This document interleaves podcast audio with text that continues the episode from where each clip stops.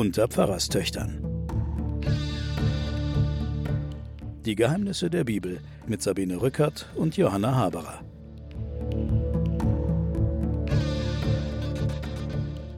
Willkommen zu den Pfarrerstöchtern und den Geheimnissen der Bibel.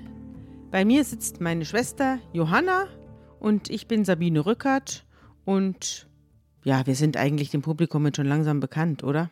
Wir stellen uns jetzt einfach nur noch alle drei oder viermal vor. Genau, Ja? also Die Leute kennen uns ja jetzt langsam. Und wir sind ja immer noch bei Joshua und kommen jetzt zum Kapitel 11. Und ich muss sagen, es wird jetzt immer finsterer, diese ganze Sache. Und es wird auch von der Beschreibung her, wird es jetzt dieses Mal sehr mühsam. Denn eigentlich habe ich gar nichts zu erzählen. Also das ganze Buch Joshua jetzt zu erzählen, ist mühsam. Denn es wird nur hingerichtet, geschlachtet, das Heer so groß und zahlreich wie der Sand am Ufer des Meeres mit einer großen Menge Pferde. Und dann kommt der Herr und sagt, morgen um diese Zeit werde ich alle deine Feinde erschlagen, dir zu Füßen legen, Israel.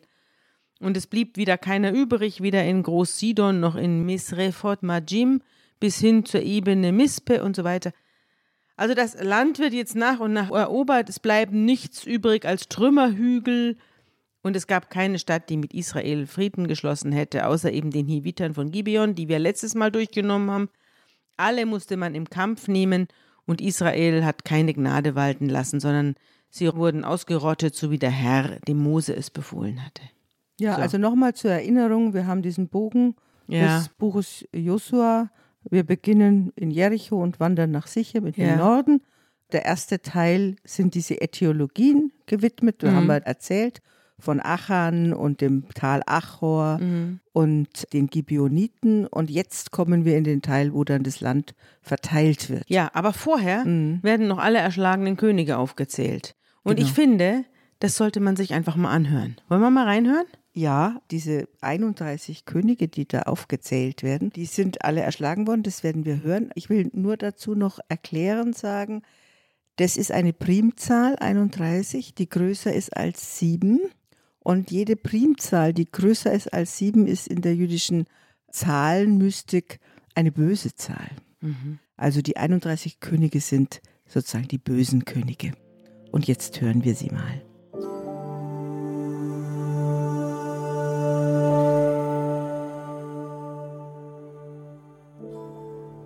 Einer war der König von Jericho, einer der König von Ai, das zur Seite von Bethel liegt, einer der König von Jerusalem, einer der König von Hebron, einer der König von Jarmut, einer der König von Lachisch, einer der König von Eglon, einer der König von Gesa, einer der König von Debir, einer der König von Geda, einer der König von Horma, einer der König von Arad, einer der König von Libna, einer der König von Adulam, einer der König von Makeda, einer der König von Bethel, einer der König von Tapuach, einer der König von Hefer, einer der König von Afek, einer der König von Sharon, einer der König von Madon, einer der König von Hasor, einer der König von Shimron Meron, einer der König von Achschaf, einer der König von Taanach, einer der König von Megiddo,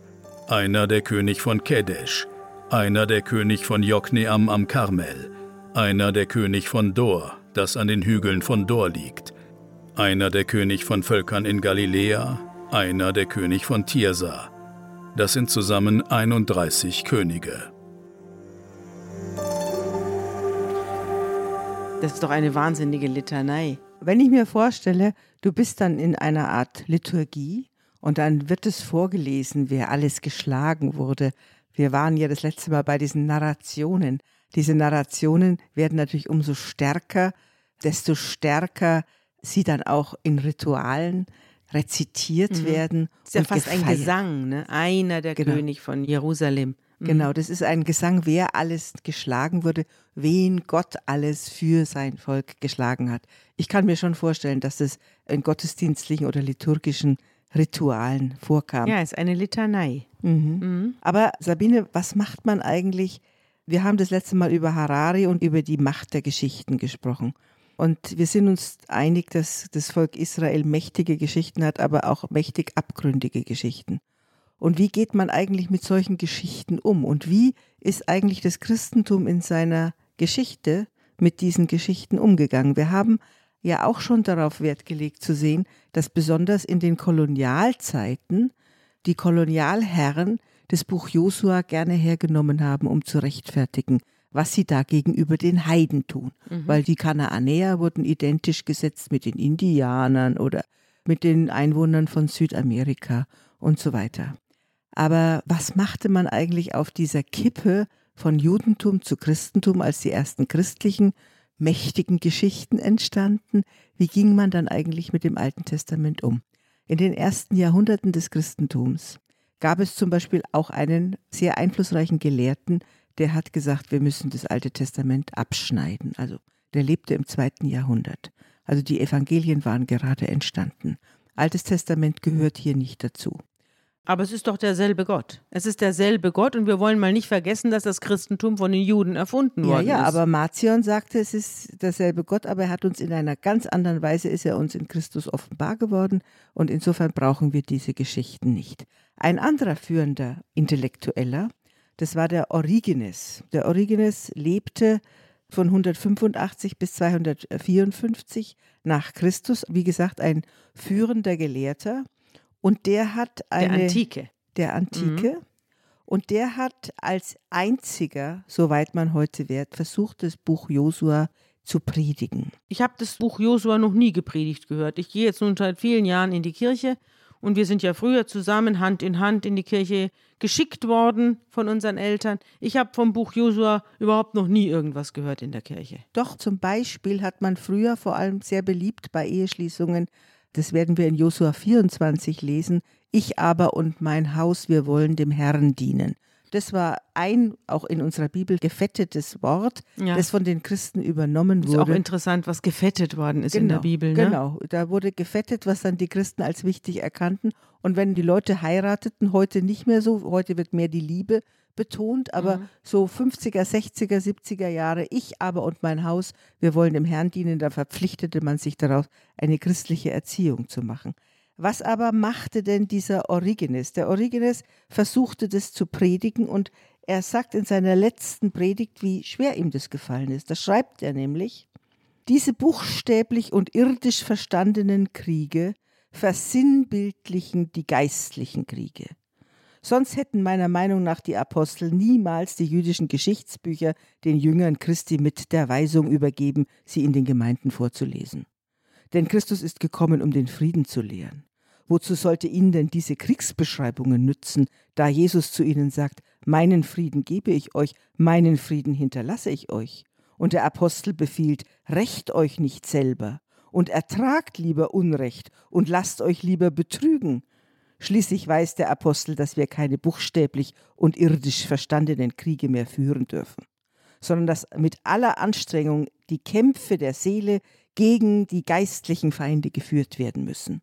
Und damit wir für diese geistlichen Kriege Vorbilder in den Taten der Alten haben können, will er, dass diese Erzählungen in der Gemeinde vorgelesen werden. Und entsprechend diese ganzen Orte, nimmt er dann als metaphorische Orte, du hast sie ja vorgelesen. Also die niedergemachten Orte, ja. Libna und Makeda und Libna so weiter. Libna zum Beispiel übersetzt mhm. er mit dem Glanz, der von den Christen ausgehen soll mhm. und der immer befragt ist vom Diabolos. Oder Lachisch, der Weg wird übersetzt. Oder Hebron heißt Verbindung, Vereinigung, Ehe. Die Seele, Ehe, Licht, Gott ist da festgemacht, ja. Oder Hasor, die große Halle. Das ist die Erde, die vom Teufel beherrscht wird und der der Christen entkommen müssen. Oder Shimron heißt erhören.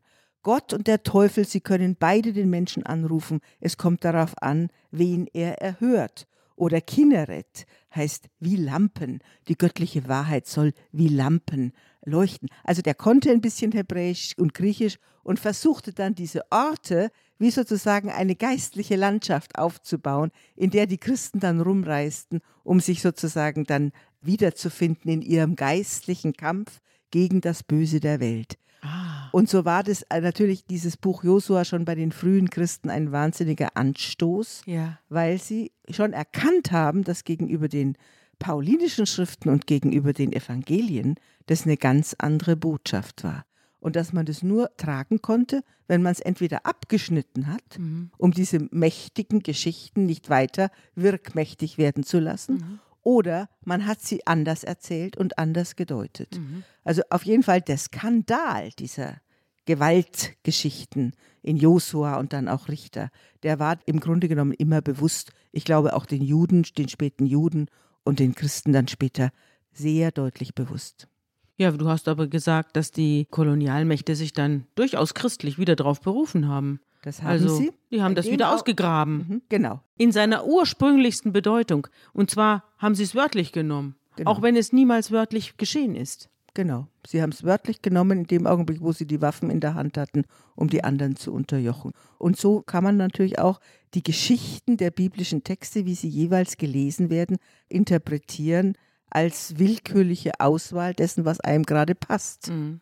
Wobei der Origenes sicher mit dem Martin Luther einer Meinung ist.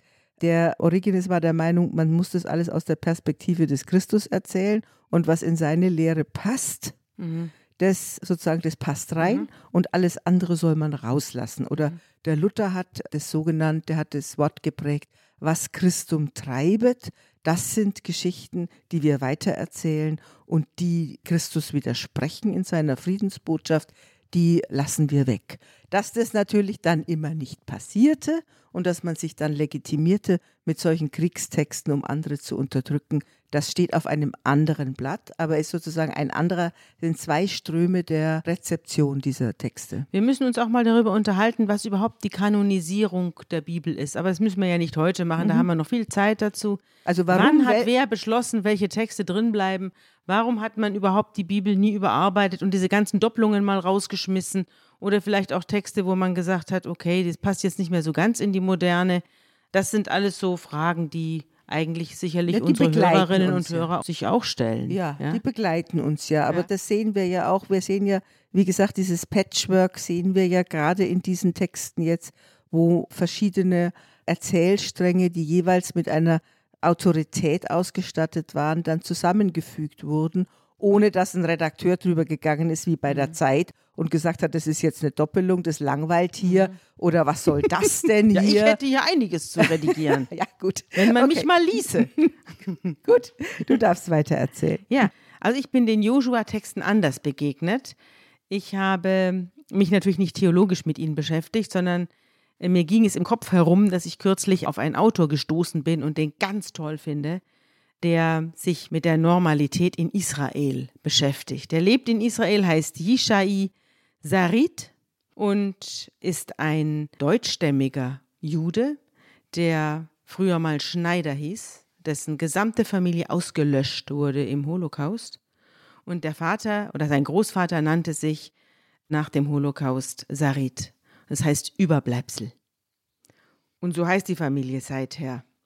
Der hat zwei Romane geschrieben. Wir haben ja in der letzten oder vorletzten Folge darüber gesprochen, dass aus Tätern Opfer werden oder andersherum, dass aus Unterdrückten Unterdrücker werden. Und das beschäftigt ihn sehr in seinen Romanen. Und zwar gerade im Zusammenhang mit seinem eigenen Volk Israel. Und er hat in einem Interview mit der Süddeutschen Zeitung gesagt, der Nahe Osten ist kein Ort, an dem Normalität herrscht. Israel ist nicht die Schweiz. Hier führt man keine kindischen Minarettdebatten. Das Szenario, das ich in meinen Romanen beschreibe, ist in seiner ganzen Grausamkeit absolut realistisch für diese Region. Aber es geht immer um das Überleben unseres Staates, um seine Existenz. Und dem Spiegel hat er gesagt, mein Buch ist kein politisches Manifest. Es zeigt die dunkle und traurige Wirklichkeit, mit der jeder Israeli konfrontiert wird, ohne sie werten zu wollen. Es belastet mein Gewissen, wie schlecht wir die Palästinenser behandeln, aber gleichzeitig werden wir verfolgt von blutigem Terror, durch den Unschuldige sterben. Allein im Umkreis von zwei Kilometern um mein Haus in Tel Aviv hat es in den vergangenen zehn Jahren sechs Selbstmordattentate gegeben. Ich lese jetzt noch ein Stück vor, was er auch der Süddeutschen Zeitung gesagt hat, unter der Überschrift Warnung vor der Stärke. So heißt der Artikel. Was bedeutet nie wieder? Da schreibt er, dass er in Auschwitz war als 18-Jähriger und als ich nach Hause kam, hatte ich nur eine Lektion gelernt. dass wir stark sein müssen, damit so etwas nie wieder passieren kann. Das ist eine wichtige Lektion aus der Geschichte, aber es sollte nicht die einzige sein. Der Holocaust muss eine konstante Erinnerung sein, wie wir mit anderen Menschen umgehen. Er sollte eine Warnung gegen Rassismus und Nationalismus sein.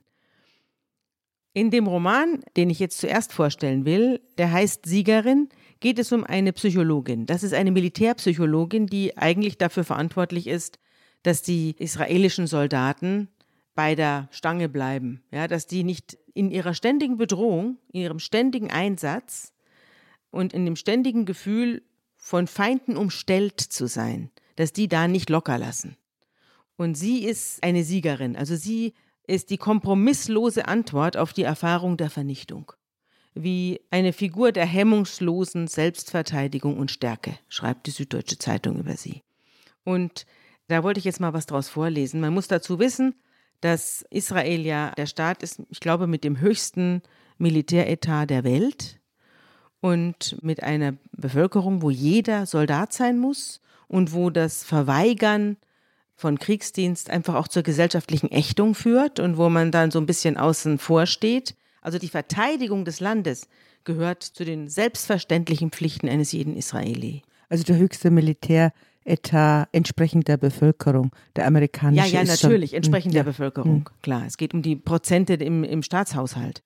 Die Hauptfigur ist Abigail, eine Expertin für die Psychologie des Tötens. Im Auftrag des israelischen Militärs hilft sie Soldaten, den Feind zu besiegen und möglichst am Leben zu bleiben. Das ist ihre Aufgabe. Und diese Figur beschreibt er. Abigail ist eine sehr durchsetzungsfähige Frau, die ist vielleicht so 50 und hat einen Sohn, der ist vielleicht knapp vor 20 und interessant wird es dann, als der selbst zum Militär muss und ihre eigene Philosophie auf sie zurückschlägt. Und deswegen lohnt es sich schon, dieses Buch zu lesen.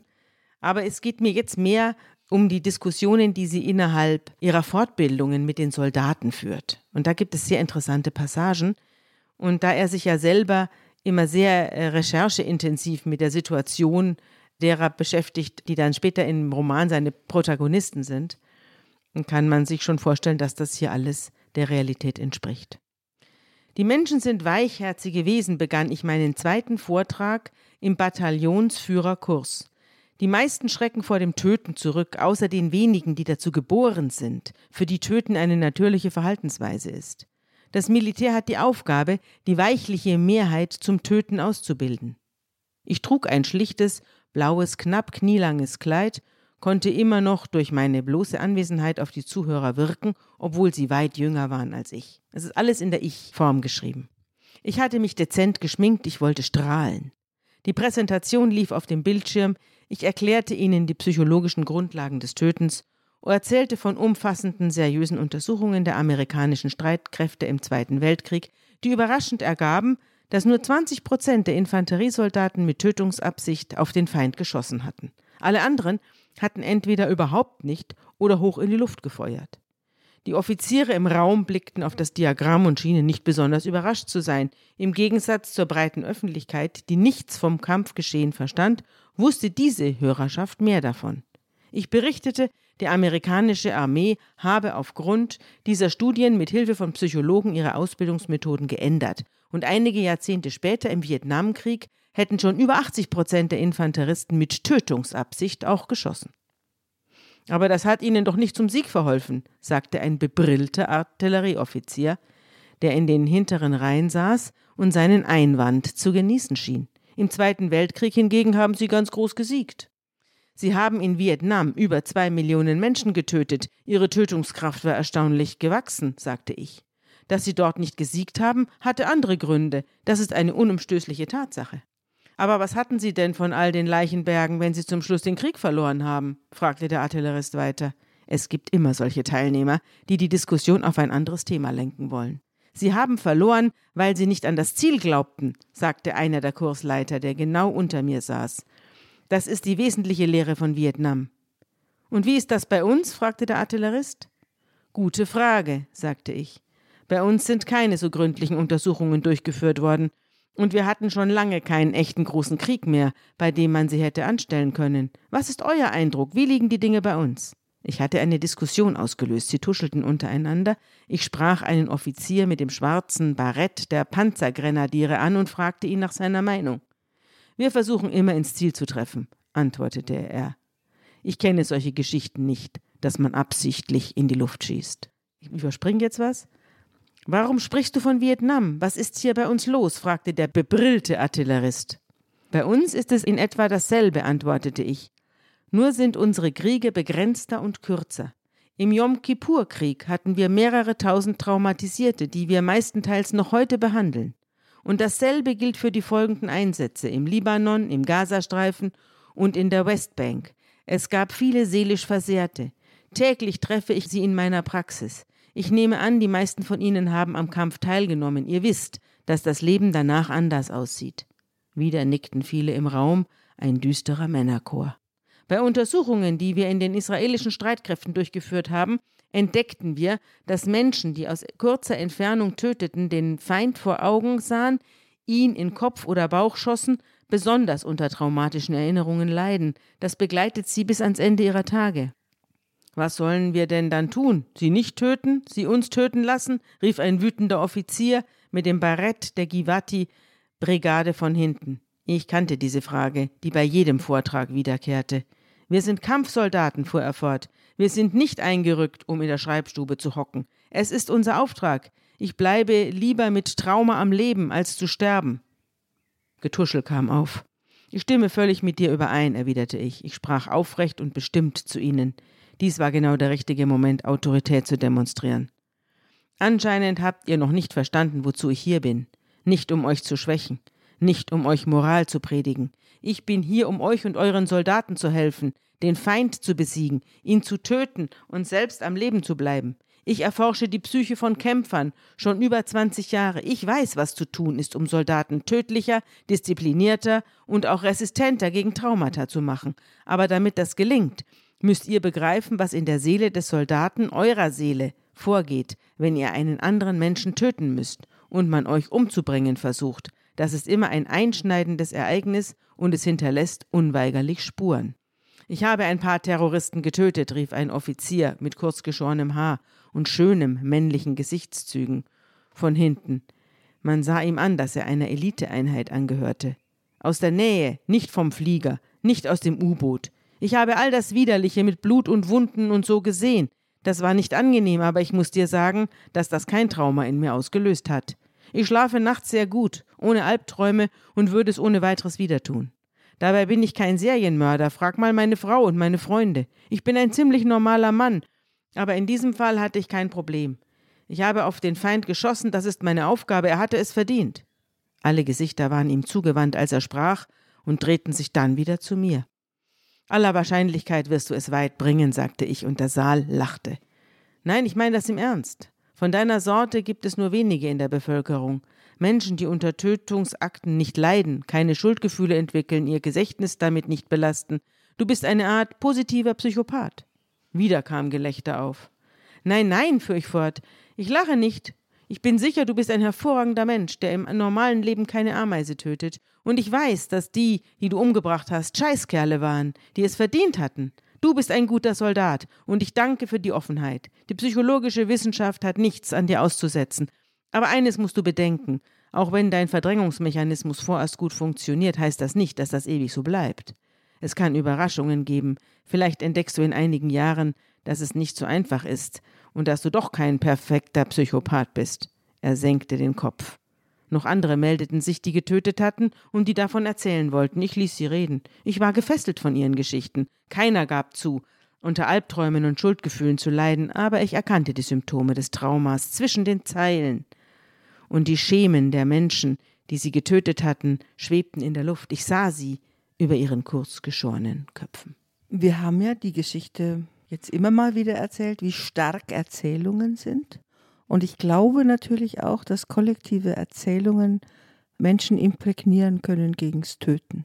Ich glaube, dass das der Nationalsozialismus, wir brauchen Land, war so eine kollektive Erzählung. Ich habe mal mit einem Gynäkologen, ganz anderes Thema, aber eine vergleichbare Situation, mit einem Gynäkologen darüber gesprochen, dass wir heute in unserer Zeit, sagte er, ist das größte Problem, dass ich viele Frauen treffe, die keine Kinder bekommen. Weil sie so viel Stress haben und arbeiten und, und so weiter und so fort. Dann habe ich ihm die Frage gestellt und habe gesagt, sagen Sie, wieso haben dann die Menschen, die Frauen im Dritten Reich, als die Bomben ihnen auf die Häuser gefallen sind und sie fliehen mussten, warum haben die da immer zu Kinder bekommen? War nicht geschockt. Mhm. Kein Problem, hat er gesagt. Es gab eine große Erzählung. Und diese Erzählung sagt: Dem Führer ein Kind. Dem Führer ein Kind. Und nicht nur dem Führer ein Kind, sondern wir sind ein starkes Volk und wir müssen zusammenhalten. Und jede Mutter, die ein Kind gebiert, ist eine großartige Frau. Und es gab keinen Zweifel, keinen Riss von einem Zweifel an dieser Beauftragung. Und so ähnlich ist es ja. Das macht die hier auch, die Psychologin. Genau. Die Psychologin soll eine Erzählung liefern, oder? Genau. Diese ja. Psychologin ist eine Art Josua, ja. die diese Erzählung liefert, ja. nur ohne Gott. Das ist die Erzählung vom Volk und von den bösen Feinden. Und wenn du diese Geschichte beim Josua mit den fünf Königen da mhm. liest, dann fällt dir sofort der Sechstagekrieg ein. Es ja. fallen einem sofort die Jordanier und die Syrier und die Ägypter. Ja, natürlich fallen die einem ein. Alle da drum ja. sitzen. Schon wieder ist es ein Muster, das durch diese große Erzählung immer wieder bedient wird. Ja, da werden wir noch öfter drauf zu sprechen kommen. Und wenn du dir die Namen der Einsätze anschaust, es ist auch verrückt. Also ich habe mir mal das angesehen, wie die Einsätze des israelischen Militärs, wie die heißen. Die haben denen Namen gegeben. Da heißt es zum Beispiel Operation Früchte des Zorns, Operation Schutzschild, Operation Regenbogen im Gazastreifen, Operation Tage der Buße im Gazastreifen oder Operation Wolkensäule. Das sind biblische Begriffe, ja. die hier verwendet werden, um sich entweder gegen Angriffe zu wehren oder Angriffe zu fahren gegen Nachbarn, Südlibanon, Westjordanland oder Gazastreifen. Mhm. Ja, das sind alles biblisch aufgeladene Begriffe, die eine Erzählung bedienen. Mhm. Darf ich dir noch was vorlesen? Ich finde, es klingt total berührend, auch irgendwie gruselig. Es klingt ganz schrecklich. Und wenn man mhm. dieses Buch liest, diese Frau ist ein Monster. Aber das, das sagt er nicht, sondern mhm. das merkt der Leser dadurch, dass er sie begleitet und am Schluss sieht, wie sie dann reagiert, als ihr eigener Sohn in einen Einsatz muss, aus dem er vielleicht nicht mehr zurückkommt. Aber das soll dann der Leser selber entscheiden. Und unsere Hörer sollen das dann selber entscheiden, ob sie das Buch lesen wollen. Ich wollte noch zwei Stücke aus diesem Buch vorlesen und dann noch einige Passagen aus einem anderen Buch. Ach, du lieber Himmel. Ja, es wird ein bisschen heute ein bisschen voll, aber du kannst mich jederzeit gerne unterbrechen. Mhm. es ist mir jedenfalls lieber, als diese endlosen Schlachtereien im Buch Joshua vorzulesen, auf die ich jetzt ehrlich gestanden keine Lust mehr habe und die auch langweilig sind auf Dauer. Er schreibt an einer anderen Stelle, als sie durch die Stadt geht, während Israel beschossen wird. Also Israel ist wieder irgendeinem Bombenhagel ausgesetzt aus dem Gazastreifen und sie hat Angst, dass ihr Sohn, der in diesem Konflikt jetzt verwickelt ist, dass ihr Sohn darunter leidet. Und sie geht durch die Stadt, durch Tel Aviv und denkt sich, im Radio hieß es, der Feldzug habe angefangen, aber die Stadt schien unberührt davon. Man konnte meinen, keiner hier hätte Kinder beim Militär. Ich streifte draußen umher, konnte nicht zu Hause sitzen, allein mit der Sorge. Die Cafés waren voll mit Menschen, deren Münder sich pausenlos zum Essen und Reden bewegten. Wie Ratten wirkten sie auf mich, nur auf Fressen und Paaren aus. Ich bedauerte, nicht bei den Soldaten zu sein. Ich hätte furchtlos an ihrer Seite gekämpft, bis zum letzten Schuss Munition, dessen war ich mir sicher. Aber ich saß nun in der Wohnung fest, schaltete das Palaver im Fernsehen an und hoffte inständig, keine schweren Schritte im Treppenhaus zu hören. Wahnsinn. Hm. Ich will jetzt nicht sagen, wie es mhm. ausgeht, mhm. aber ich will noch eine Passage vorlesen, mhm. wo es darum geht, dass sie ein arabisches Dorf aufgebaut haben, bei dem die israelischen Soldaten den Häuserkampf üben sollen gegen die Palästinenser oder andere arabische Feinde. Und da ist sie auch dabei und soll denen Ratschläge geben. Und das ist jetzt wirklich eine ganz schreckliche Passage werden aber noch schrecklichere kommen, weil ich dann nachher in das andere Buch übergehe von Yishai Sarit, das heißt Monster.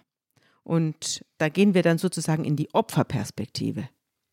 Hier sind wir ja sozusagen in der Perspektive derer, hm. die ihr Land haben und das verteidigen hm. und die herrschen. Hm. Ein Militärfahrzeug kam, um mich in die Wüste zu bringen. Man legte dort ein neues Übungsgelände an, das ich vor Inbetriebnahme kurz anschauen und kommentieren sollte. Das Areal war von einer hohen Mauer umgeben, darüber wehten die Armee und die Landesflagge im trockenen Wind. Drin erwartete mich das Team, das das Gelände demnächst in Betrieb nehmen sollte. Man hatte die Kulissen einer kompletten arabischen Ortschaft aufgebaut, mit Kaffeehaus, niedrige Tische und Wasserpfeifen, Friseurladen, Moschee und Marktständen. Darum reihten sich zwei- und dreigeschossige Wohngebäude im Leichtbau vor versteckten Gassen und ein Autofriedhof voller Schrott und Autoteilen, hinter denen der Feind sich verstecken und Unterschlupf finden konnte. Ein Haufen Geld hatte man hier reingesteckt. Im Hintergrund liefen Lautsprecher, Straßengeräusche, arabische Wortfetzen, Lärm von Autos, Eseln, Pferdekarren, Rufe eines Muezzins, Marktgeschrei, und an den Wänden prangten Graffiti, die ich nicht lesen konnte, da ich mir nie die Mühe gemacht hatte, Arabisch zu lernen, sowie Fotos von Märtyrern. Beeindruckend, sagte ich, schöne Arbeit habt ihr hier geleistet. Danach offerierten sie mir einen schattigen Platz, brachten mir Mokka und Kekse und schickten sich an, mir den Feind vorzuspielen, wie sie es für die Einheiten planten, die hier bald zum Üben eintreffen sollten. Der Befehlshaber der Einrichtung erzählte mir, die ganze Mannschaft bestehe aus handverlesenen Kampfsoldaten, deren Wehrtauglichkeit aus verschiedenen Gründen gesunken war. Anfangen, befahl er über Funk, und da tauchten sie aus den künstlichen Gassen auf wie Spielzeugsoldaten auf einem Spielfeld. Einige trugen Guerilla-Uniformen des Feindes, andere zivil, und alle hatten Waffen verschiedener Art, Gewehre, Handgranaten oder Messer. Sie wechselten von Haus zu Haus, postierten Heckenschützen, legten Hinterhalte, stürmten gelegentlich auf eine Gruppe zu, die unsere Soldaten mimte. Mir fiel sofort auf, dass ihre Choreografie jeglichen Gefühls entbehrte. Sie agierten rein mechanisch, ohne jeden Sinn für Dramatik. Ich wartete geduldig, bis sie fertig waren. Ich liebe die Wüstenluft und den hohen klaren Himmel. Warten macht mir nichts aus. Eine knappe halbe Stunde dauerte ihr Spektakel. Sie hatten es lange vorbereitet, aber es war nichts Rechtes dabei herausgekommen. Na, was sagst du, Doktor? sagte der Chef, ein sonnengebräunter Glatzkopf. Man hat uns gesagt, du seist die Expertin in der Psychologie des Kampfes. Was hältst du denn davon? Das ist einfach nicht grauenerregend, antwortete ich. Die Soldaten hatten sich schwitzend vor Anstrengung zu unseren Füßen gesetzt und blickten mich verständnislos an. Sie dachten, sie wären spitze gewesen. Der Befehlshaber bat mich um Erläuterung. Ich erklärte, Sinn der Übung sei es, bei den Teilnehmern Grauen zu erregen, um ihr Gehirn und ihr Nervensystem auf die echte Begegnung vorzubereiten. Das Schlimmste für den Soldaten im Kampf ist das Empfinden, dass jemand ihn wirklich hasst und umbringen will, sagte ich. Das ist ein lähmendes Gefühl, anders als alles, was wir im normalen Leben kennen. Eure Aufgabe ist es, den Soldaten dieses Grauen zu vermitteln. Spielt raubsüchtige Tiger, die mit gebleckten Zähnen aus dem Hinterhalt hervorspringen. Seht euch Naturfilme an. Daraus kann man eine Menge lernen. Wie ein Krokodil aus dem Wasser eine völlig überraschte Antilope anspringt und sie verschlingt. Denkt an die grausamsten Dinge, daran, dem Feind die Eier abzutrennen, die Zunge rauszuschneiden, die Augen auszukratzen. So müsst ihr aussehen. Ihr müsst der Albtraum dieser Soldaten werden. Sie starrten mich unverwandt an, und ich dachte mir, das ist eine Generation, die keine Bücher mehr liest und daher keine Fantasie entwickelt. Diese ganze Hirnregion ist offenbar verkümmert. Los, kommt auf die Beine, befahl ich ihnen. Langsam rappelten sie sich auf. Jetzt denkt mal an den Menschen, den ihr am meisten hasst, an jemanden, den ihr gern umbringen würdet, und erstecht ihn mit euren Messern, sagte ich. Los, er steht vor euch. Ich will in euren Augen Mordlust flackern sehen. Zuerst grinsten sie verlegen, aber im nächsten Moment begannen sie doch den mörderischen Messertanz, den ich von ihnen verlangt hatte. Ihre Gesichter verzerrten sich vor Hass und die Gebärden wurden scharf und tödlich. Das war schon wesentlich besser als vorhin. Ausgezeichnet, lobte ich und klatschte in die Hände. So muss man losstürmen, nicht wie Roboter, denen man Beruhigungsmittel verabreicht hat. Jetzt sahen sie mich anerkennend an, kapierten langsam, was ich von ihnen wollte und warteten auf die Fortsetzung. Lasst uns auch die umgekehrte Situation üben, sagte ich. Stellt euch vor, ihr seid der Feind und unser Soldat überrascht euch aus dem Hinterhalt. Ihr seid unvorbereitet, wollt aber schrecklich gern am Leben bleiben. Euer Kopf überlegt wie verrückt, was zur Rettung getan werden kann. Ihr hebt die Hände hoch, geht in die Knie, fleht um Erbarmen, seid menschlich, tut arglos, versucht sie zu täuschen. Willig bildeten sich Paare. Der eine Soldat, der andere der Feind. Einige Feinde versuchten zu schießen und wurden auf der Stelle liquidiert. Andere flehten um ihr Leben, wie von mir verlangt, und unsere Soldaten erbarmten sich und nahmen sie gefangen. Wo bringt ihr sie hin? warf ich jetzt ein. Ihr seid doch mitten im Kampf. Es gibt kein Gefangenenareal. Ihr habt keine Kabelbinder. Was macht ihr? Lasst ihr sie frei, damit sie euch im nächsten Moment töten? Was willst du denn dann? Dass ich sie erschieße, nachdem sie die Hände gehoben haben? sagt ein Soldat. Sag du es mir, erwidere ich. Ich bin bloß Psychologin. Ich versuche nur logisch zu denken. Wenn es keinen Ort zur Unterbringung von Gefangenen gibt und der Kampf weitergeht, muss ich ihn doch töten, sagte er zögernd. Meinst du das? Was denkst du? fragte ich, wie eine gute Expertin. Dass man keine Wahl hat, dass man töten muss, sagte er, und da ich nicht reagierte, töteten alle Soldaten ihre gefangenen Feinde erbarmungslos und hörten nicht auf ihr Flehen. Gut, sagte ich mir, es war ihre Entscheidung. Wir wissen ja, dass die Entstehung von diesen Computerspielen, diese Ego-Shooter, genau aus dieser Situation entstanden sind in den USA jetzt, werden aber natürlich auch in Israel eingesetzt, aus der Situation entstanden ist, dass wir eine Generation sind, die eigentlich keinen Krieg mehr erlebt hat und voll ist von diesen ganzen demokratischen Friedensbeschwörungen. Und dann kommen die Leute zum Militär und dann weigern sie sich zu schießen. Oder sie das haben sagt sie ja auch. Deswegen auch diese Passage mit den Leuten, die im Café sitzen, die sie ja so abwertend genau. wahrnimmt, ja. Genau. Wo sie die verachtet. Ja. Diese, diese harmlosen Menschen, die da ihren Kaffee schlürfen. Ja, oder die jungen Leute, die keine Fantasie zum Töten mehr haben. Ja, natürlich Ja. nicht. Und um diese Fantasie zum Töten sozusagen wieder aufzurichten, wurden die Ego-Shooter erfunden, wo du vor dem Computer sitzt und Ja. nur noch die Wahl Für hast. amerikanische Soldaten. Inzwischen werden alle Soldaten so ausgebildet. Mhm. Nur noch die Wahl hast, eben diesen Menschen zu erschießen. Wenn du den nicht erschießt, kommst du nicht weiter. Mhm. Also das heißt, du kannst dann die verschiedenen Levels und Ebenen abarbeiten und es geht nur, indem du mordest, mordest, mordest Mhm. und damit jegliche Form von Empathie wird auf diese Weise ausgeschaltet. Mhm. Geht um eine systematische Ausschaltung von Mitgefühl, so wie diese Psychologin das Mhm. jetzt im Grunde genommen betreibt. Ja. Wird heute mit technischen Mitteln gemacht. Der Roman spielt jetzt. Das ist heute. Und ich glaube, dass das in einem Nahkampf nochmal was anderes ist als mit einem Computer, in dem du letztlich animierte Figuren hast und weißt, du sitzt ja am Computer. In der Neuen Zürcher Zeitung hat Yishai Sarit auch ein Interview gegeben. Und da wurde er gefragt, was seine Motivation gewesen ist, zur Armee zu gehen. Ich musste zur Armee wegen der Wehrpflicht, aber ich wollte es auch, sagt er. Normalerweise dient man drei Jahre, ich blieb sechs. Ich war Offizier. Heute ist Israel stark. Es gibt Schwierigkeiten, aber wir können uns verteidigen. Im Gegensatz zu damals. Emotional aber ist es wie mit einem Kind, das in der Schule geschlagen wurde. Es wird erwachsen und ist ein starker Mann, fühlt sich aber immer noch schwach und elend wie damals. Unsicher und immer auf der Hut. Jetzt sind wir stark. Aber wie gehen wir damit um? Fordern wir uns ab, uns besser zu verhalten als andere? Das sind die Fragen, mit denen ich mich beschäftige. Er wird dann gefragt von der Neu Neuen Züricher, wer gilt heute in Israel als moralischer Kompass? Und antwortet, ich sehe keinen. Wissen Sie, Israel befindet sich auf der Suche nach seiner Identität. Wird es ein westliches liberales Land sein oder eine religiöse, geschlossene und sehr nationalistische Gesellschaft? Die Zivilgesellschaft aber hat eine große Bedeutung. Dann wird er nach Gewissenskonflikten gefragt, in die er schon geraten ist, dadurch, dass er Israeli ist. Ich habe niemanden mit meinen Händen getötet, antwortet er, aber ich war Teil des Systems. Was machst du, wenn du mit Raketen aus dem Gazastreifen angegriffen wirst und reagieren musst?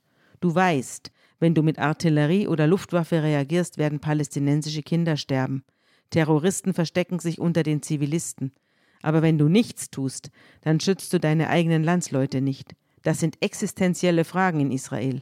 Wenn Sie mich fragen, ob ich Antworten habe, ich habe keine guten Antworten. Wir müssen Gewalt viel vorsichtiger einsetzen. Es muss das letzte Mittel sein, nicht das erste.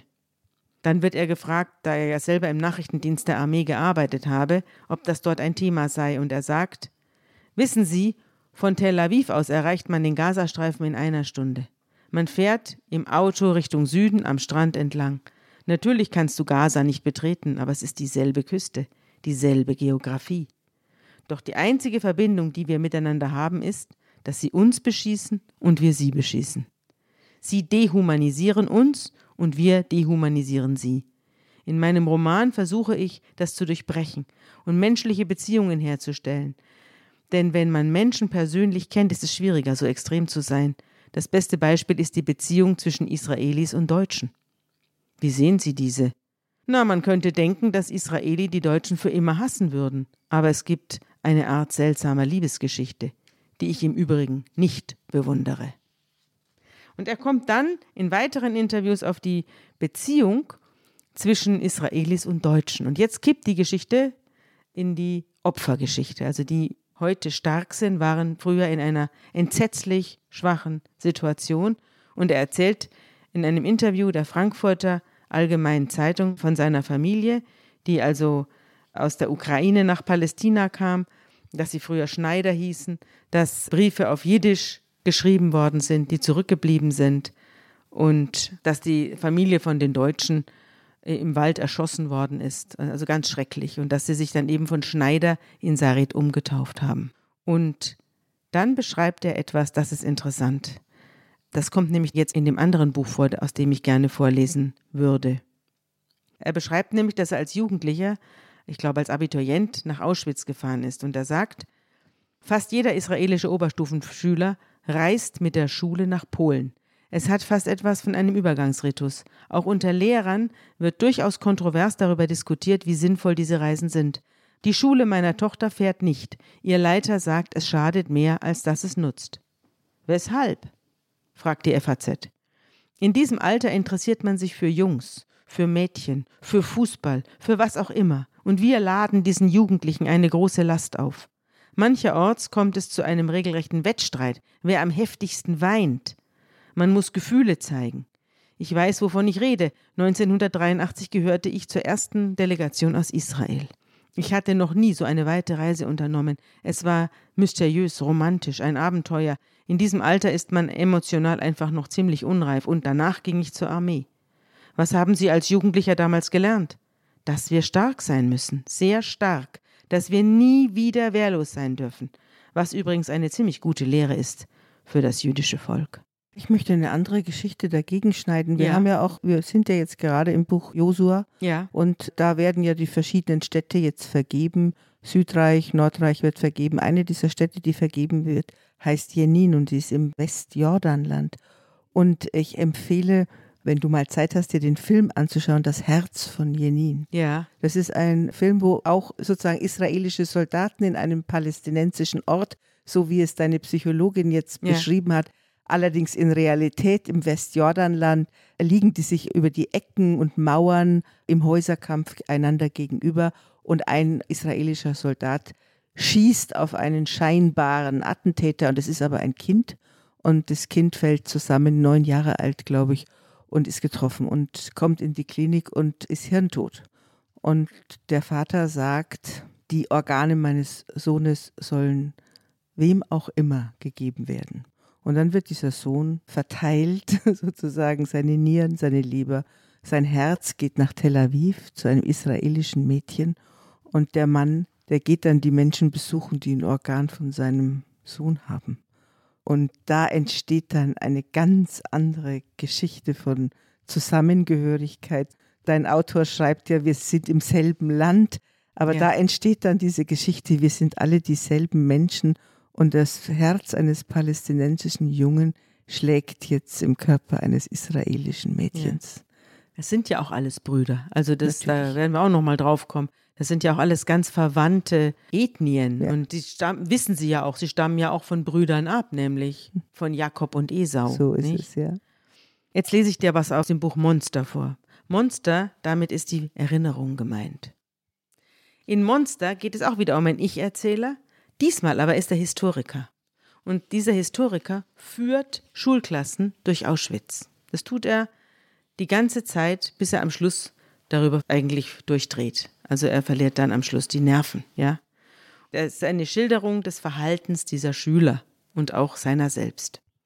Auf die Deutschen, wir kommen ja jetzt auf das Verhältnis Israelis-Deutsche und ich habe ja gerade hier ihn zitiert, den Autor, dass er das eben irgendwie verwunderlich oder befremdend findet, dass diese beiden Völker jetzt hier so ein Herz und eine Seele sind. Da komme ich gleich nochmal drauf. Ich lese noch was aus dem Interview vor, wo er das hier näher bringt. Und dann versteht man auch die Passagen, die ich vorlese, weil die sind zum Teil wirklich echt heavy. Auf die Deutschen hatten sie keinen Hass. Die Kinder in meinen Gruppen ganz und gar nicht, nicht einmal annähernd. Die Mörder kamen kaum vor in dem Narrativ, das sie sich schufen. Sie sangen traurige Lieder, hüllten sich in Flaggen und beteten für die Seelen der Ermordeten, als sei das alles ein Beschluss des Himmels gewesen, deuteten jedoch nicht mit Fingern auf die Mörder. Die Polen waren ihnen viel eher verhasst. Wenn wir in Städten und Dörfern auf der Straße unterwegs waren, mit der örtlichen Bevölkerung in Berührung kamen, machten sie abfällige Bemerkungen über die Pogrome, die Kollaboration in Antisemitismus. Aber Menschen wie die Deutschen können wir schwerlich hassen. Schaut euch die Fotos aus dem Krieg an. Man muss der Wahrheit die Ehre geben. Sie sahen total cool aus in ihren Uniformen, auf ihren Motorrädern, entspannt wie Models auf Straßenreklamen. Den Arabern werden wir nie verzeihen, wie sie aussehen mit diesen Bartstoppeln und den braunen Schlaghosen, mit ihren unverputzten Häusern, dem Abwasser in offenen Gossen und den Kindern mit dem Gerstenkorn im Auge. Aber dieses helle, saubere, europäische Äußere möchte man gern imitieren. Das ist die eine Sache. Und die andere, von den Deutschen absichtlich und höchst erfolgreich geplante Sache ist die, dass der Mord auf polnischer Erde verübt wurde, damit Deutschland schön sauber und ordentlich blieb. Der Dreck wurde nach Osten entsorgt, auf entlegenen Halden für organischen Abfall, damit der Gestank ja nicht den Fortschritt und die Kultur störe. Aufgeklärte Reisende können Dachau besuchen oder das Zeppelinfeld in Nürnberg oder das Berliner Olympiastadion. Aber das wahrhaft Interessante, Sadistische und Attraktive befindet sich im Osten, wo ein aufmerksamer Tourist bei anhaltendem Regen noch ein paar Knochen aus der Erde lugen sehen kann. Im Schwarzwald hingegen, wo unsere Touristen gern Familienurlaub machen, ist die Erde sauber geblieben. So haben die Deutschen es geplant. Und was soll man sagen? Mit Erfolg. Der dritte Punkt ist natürlich das viele Geld, das sie dem Staat Israel gezahlt haben und andere Vergünstigungen, die dem Vergessen nachhelfen. Und noch etwas ist mir über Jahre langsam aufgegangen, die unterschwellige Bewunderung für die Mordtat, für die Entschlossenheit, für den Glanz und Schneid, für die letzte gezielte und grausame Aktion, auf die nur Stille folgt. Er geht dann mit den Kindern in eine Synagoge. In der hübschen alten Synagoge des Städtchens Tykocin, dessen Juden im nahen Wald mit Schüssen niedergemäht worden waren, setzten sie ihre Barette auf und sprachen das Gebet für den Staat Israel. Unser Vater im Himmel, Fels Israels und sein Erlöser, segne den Staat Israel, den ersten Spross unserer Erlösung. Das war schön. Ich wollte mitsprechen und mich ihm unterwerfen, aber Gott war nicht dort. Dessen war ich mir sicher, und falls doch, war er ein Scheißgott, unser Scheißvater im Himmel, großer Scheiß, und gemeinsam mit ihnen antwortete ich. Amen. Und jetzt kommt eine Passage, das ist er selber, von dem er da spricht. Das habe ich aber erst nach dem Interview gemerkt, das ich dann gelesen habe. Am Abend führen wir immer ein Abschlussgespräch mit den Kindern. Am nächsten Tag fliegen sie zurück. Welche Erkenntnis nehmt ihr von dieser Reise mit? Ich hasse diese Frage, aber sie ist vorgeschrieben. Sie sind müde und mit dem Kopf bereits zu Hause, im Zimmer, im Bett, enorm dankbar, dass sie einen Ort haben, an den sie zurückkehren können. Die Lampen im Konferenzraum des Geschäftshotels mit dem lila Teppichboden blenden mich. Ich suche die klare Stimme, die mir erklärt, was wir hier machen. Höre ihnen aufmerksam zu, die Augen halb geschlossen. Ich weiß, dass sie mein Äußeres sonderbar finden und meinen Ohnmachtsanfall in Auschwitz nicht vergessen haben. Stark sein, starke Juden, moralisch, aber stark, einig, bloß nicht vergessen, ein Mensch sein, all das habe ich schon gehört. Und ich kenne es. Ja, noch eine letzte Wortmeldung, bittet die Direktorin, und ein Junge, der an der Seite sitzt, steht auf. Ich öffne die Augen für ihn, sehe seine hohe Silhouette, Brille, athletischer Typus, irgendwie ahne ich, dass nun etwas Wichtiges kommen würde. Ich denke, zum Überleben müssen wir auch ein bisschen Nazi sein, sagt er. Einige Unruhe unter den anderen, nicht besonders viel. Er hatte einfach vor Erwachsenen ausgesprochen, was sie unter sich die ganze Zeit sagten. Die Lehrer taten schockiert und warteten darauf, dass ich reagierte, die Drecksarbeit für sie erledigte, das Ungeheuer anging, das sie und seine Eltern großgezogen hatten. Der Junge wirkte völlig normal, aus guter Familie, mit liebender Mutter und engagiertem Vater. Was meinst du damit? fragte ich ihn. Dass man fähig sein muss, erbarmungslos zu töten, antwortet er. Wenn wir zu weich sind, haben wir keine Chance. Schwache Widerrede seitens einiger Mitschüler, mehr nicht. Aber keine Unschuldigen töten, sagte die Direktorin, und der Junge denkt kurz nach, ist bedacht und redet nicht voreilig, er ist keiner von den Halbwilden und erwidert Na, manchmal bleibt keine andere Wahl, da muss man eben auch Zivilisten treffen. Es ist schwer, äh, zwischen Terroristen und Zivilisten zu unterscheiden. Und ein Junge, der heute Kind ist, kann morgen ein Terrorist sein. Das ist ein Existenzkampf. Entweder wir oder die. Wir werden es nicht noch einmal geschehen lassen. Da dringt das, was in den hinteren Busreihen getuschelt worden ist, offen nach vorn, lässt sich nicht mehr abschotten, klingt laut, stark aus dem Munde dieser Schüler. Diese Gelegenheit durfte ich nicht verpassen. Warum gerade die Nazis? fragte ich. Warum nicht Amerikaner, Russen, Engländer? Die haben am Schluss den Krieg doch gewonnen. Der Junge überlegte. Mach mir jetzt bloß keinen Rückzieher. Weil sie bis zum Äußersten gegangen sind, antwortete er. Stille im Raum. Ich senkte den Kopf. Hatte es nicht eilig, ihn wieder zu heben. Dies war eine Schweigeminute für uns selbst. Ich erhob mich dazu. Wir hätten euch nicht hierher bringen müssen, sagte ich schließlich. Wir hätten euch nach Paris bringen können, um die grandiosen Boulevards zu sehen, oder nach Italien, um das leckerste Essen der Welt zu essen, oder nach London ins Theater oder nach Ägypten zu den Pyramiden oder auf die Zuckermärkte von Marokko, zum Fußballgucken nach Barcelona oder nach Athen, um Sänger mit gebrochenen Herzen singen zu hören. Aber wir haben euch hierher gebracht an den Ort des Mordens, und das Ziel scheint erreicht zu sein. Ihr habt gelernt, dass alles nur Macht, Kraft und Stärke ist, und ich will nicht naiv tun, will nicht heucheln, ihr habt recht. Macht und Stärke. Zuschlagen, schießen, den anderen vernichten, denn ohne Stärke sind wir wie Vieh, wie Hühner, abhängig von der Gnade anderer, die uns jeden Moment spontan von einer Minute auf die andere köpfen, erdrosseln, entkleiden, entehren, in jeder nur denkbaren Weise misshandeln können, wobei es einem freisteht, einen Beleuchtungsmast aufzurichten, um uns zu filmen, wie wir zerrissen, zerschnitten, zerstochen, zerschmettert werden, dazu Musik im Hintergrund zu spielen, unser schreckliches Ende in ein Lustspiel zu verwandeln. Alles ist daher bedingt und wertlos. Kultur, Mode, Kleidung, Reden, Lächeln, Freundschaft, Ansichten, Briefe, Musik, Sport, Essen, Liebe, all diese Dinge sind wertlos, nicht mehr als ein dünner Zuckerguss. Ein Spucken wäscht sie ab. Liebe Lehrkräfte, ihr könnt daheim berichten, dass die Botschaft verinnerlicht wurde. Nur Kraft und Stärke. Ohne Gewissen, ohne Anstand, ohne Nachdenken. Das alles belastet bloß die Seele und behindert das Handeln. Wir dürfen uns keine einzige Sekunde der Schwäche erlauben, denn dann würde uns alles genommen. Man muss ein bisschen Nazi sein. Endlich habt ihr es ausgesprochen. Ihr habt alles richtig verstanden, Kinder. Alle Achtung. Werbung. Diese Woche in der Zeit? Die Bücher des Frühlings. 16 Seiten blühende Fantasie. Von gefährlichen Liebschaften, einer Flucht auf dem Mississippi und magische Erzählkunst. Das Literaturspezial zur Buchmesse in Leipzig. Die Zeit, Deutschlands größte Wochenzeitung.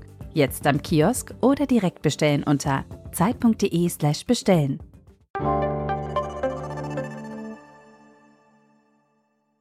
Wir haben ja vorhin darüber gesprochen, dass aus Unterdrückten Unterdrücker werden. Und aus Menschen, denen alles genommen worden ist und die versklavt waren. Menschen, die sich nichts mehr gefallen lassen wollen und die über andere herrschen wollen. Und das ist natürlich auch sein Thema. Wo mir es ein bisschen hochkommt, ist, dass er im Grunde genommen sagt, das Motiv warum unsere Schulklassen nach Auschwitz fahren, ist, dass sie begreifen, dass sie Nazis werden müssen. Das meint er nicht. Er selbst ist der Schüler, der aufgestanden ist. Ja, ja, das ist schon, aber das meint er letztlich. Nein. Letztlich ist es ja die Aussage der Führer. Das ist die Aussage dieses Führers. Mhm. Aber es ist, das Gegenteil ist der Fall. Er kommentiert das ja sarkastisch. Da, jetzt habt ihr es gelernt. Das ist ja ein sarkastischer Kommentar dieses Historikers, der die jungen Leute durch Auschwitz führt. Und die Folge davon ist diese Siegerin, diese Militärpsychologin, die ja genauso drauf ist. Also er will da mit diesen beiden Romanen, will er, so habe ich es jedenfalls verstanden, will er die Geschichte zeigen von einem zutiefst verletzten und zerstörten Volk, das sich jetzt auf keinen Fall mehr in irgendeiner Form schwach zeigen will. Ja, aber das heißt ja auch, also wenn er dann aufzeigt, was es in Europa für wunderbare Städte gibt und wir führen euch hierher, eigentlich ist es ja eine Form von Strategie, dass ihr begreift, irgendwann mehr, ihr werdet das Abitur machen und dann werdet ihr in den Militärdienst gehen. Ihr werdet an diesem Ort, werdet ihr begreifen, dass das nie wieder uns Juden passieren wird. Also da ist schon auch neben dem Sarkasmus und mhm. der Kritik, die man mhm. da dran an dieser Opferreiserei mhm. machen kann, mhm. oder Auschwitz Bewunderung oder wie auch Mhm. immer machen kann, ist ein Körnchen Wahrheit ist ja schon auch dabei. Es war seine Wahrheit. Er hat ja gesagt, dass er auf so einer Reise war und anschließend seine Militärzeit verdoppelt hat. Deswegen sagt er, die sind viel zu jung, habe ich ja auch vorhin vorgelesen. Die sind viel zu jung, dass man sie dahin schickt. Man muss sie dann, wenn sie schon mal zwei Jahre im Militär waren, dann nochmal dahin schicken. Vielleicht. Ja. Aber es ist das, was eigentlich passieren sollte, dass das sowas wie, also man, die deutschen Schulklassen werden ja da auch hingekarrt. Und die deutschen Schulklassen werden ja hingekarrt, um zu sagen, was habt ihr da gemacht? Was ist da geschehen? Was können Menschen anrichten mit anderen, mit offensichtlich mit einem ganz anderen Ziel, wo sie sich mit ihrer kollektiven Tätererinnerung auseinandersetzen. Und die sind auch alle jung und die haben auch eigentlich eher Interesse am Fußball und werden ein bisschen überfüttert mit diesen Dingen. Und die Folge ist, dass sie immer, wenn eine Nazi-Geschichte kommt, gähnen und keine Lust mehr haben, sich das anzuhören. Also auch da entsteht durch Überfütterung, entsteht eigentlich das Gegenteil von dem, was man erreichen möchte. Ja, ich habe dafür auch keine Lösung. Also weggucken kann es ja auch nicht sein. Ja, was Aber meint denn vielleicht dein sollte man Autor? etwas älter sein. Mhm. Ja, der Autor sagt jetzt in diesem FAZ-Interview noch etwas zur deutsch-israelischen Beziehung.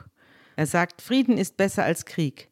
Versöhnung ist besser als Hass und das, was zwischen Israel und Deutschland geschehen ist, ein Wunder. Das ist meine rationale Einschätzung.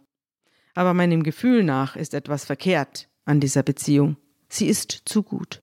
Deutschland unterstützt Israel auf vielfältige Weise und Israel geht nicht allzu hart mit Deutschland ins Gericht etwa wenn sich dort wieder Antisemitismus zeigt. Umgekehrt kritisiert Deutschland Israel nicht.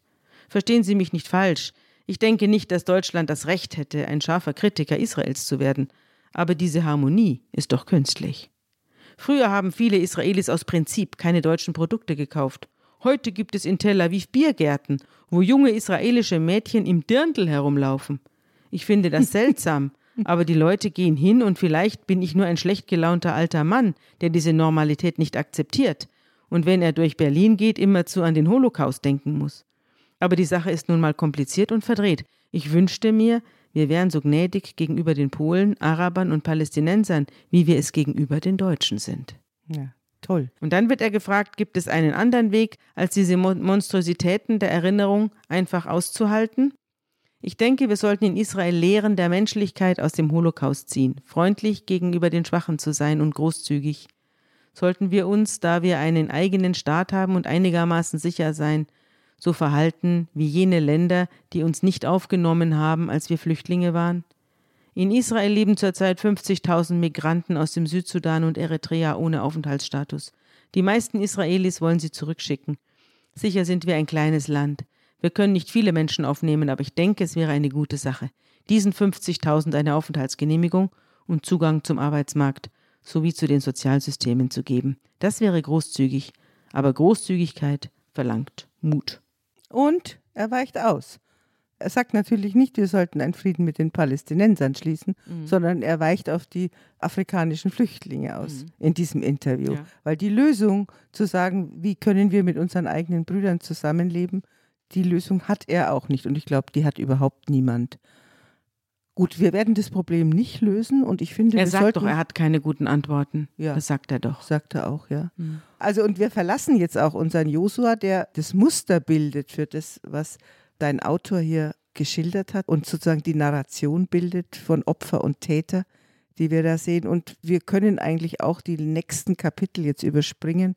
Da wird das Land verteilt und es werden vor allem auch die Grenzen gesetzt, wo die einzelnen Stämme wohnen sollen. Dies wird ihnen zugeordnet und es wird dann nochmal gesagt, dass die Leviten kein eigenes Land haben können, sondern dass sie in den Städten wohnen. Und dann wird ein Israel aufgeteilt, wie man sich das auch googeln kann, Israel im Jahre 500 oder 600. Israel zu Josua-Zeit. Aber insgesamt einfach noch als letzter Schlussgedanke, der theologische Schlussgedanke ist neben all den anderen roten theologischen Fäden, die da durchgehen, ist, dass das Land nicht wie bei den umliegenden Reichen, da besitzt der König das Land. Der König ist der Erbbesitzer des Landes und eigentlich das ganze Volk arbeitet für den König. So ist es bei den umliegenden Völkern. Und in Israel ist die Konstruktion, in diesem alten Israel ist die Konstruktion, das Land gehört Gott und deswegen gehört es niemandem. Und als eine Art Erbbesitz wird es an die äh, Stämme verteilt.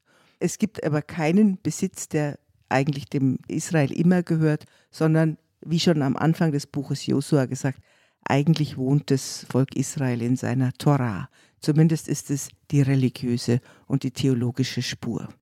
Ja, und dann kommt der Landtag zu Sichem am Ende, wo das ganze Israel nochmal als Nation zusammengehütet wird, wo die historisch zerstrittenen äh, Nordreich und Südreich, Juda, Benjamin, Manasse und Ephraim zusammengeholt werden als Vision einer Nation.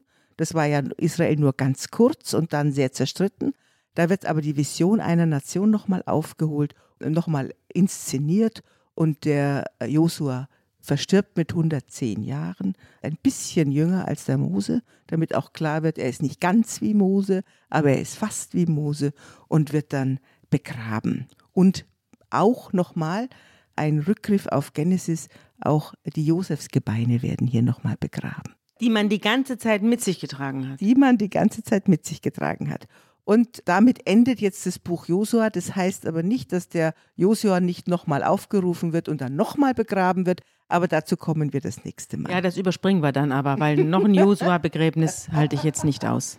Und was ist dein gutes Wort zum Schluss, nachdem so viele schreckliche Themen heute aufgerufen worden sind? Der zweite Teil des Buches Josua geht um die Grenze.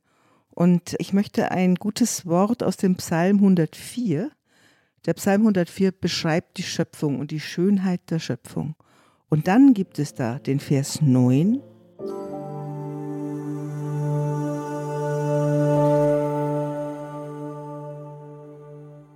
Du hast eine Grenze gesetzt, darüber kommen sie nicht und dürfen nicht wieder das Erdreich bedecken.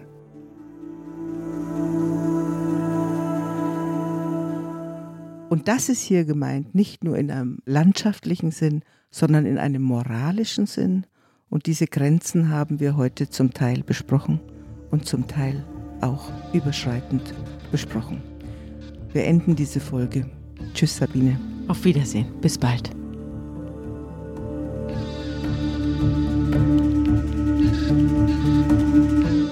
Unter Pfarrerstöchtern ist ein Podcast der Zeit und von Zeit Online. Produziert von Pool Artists.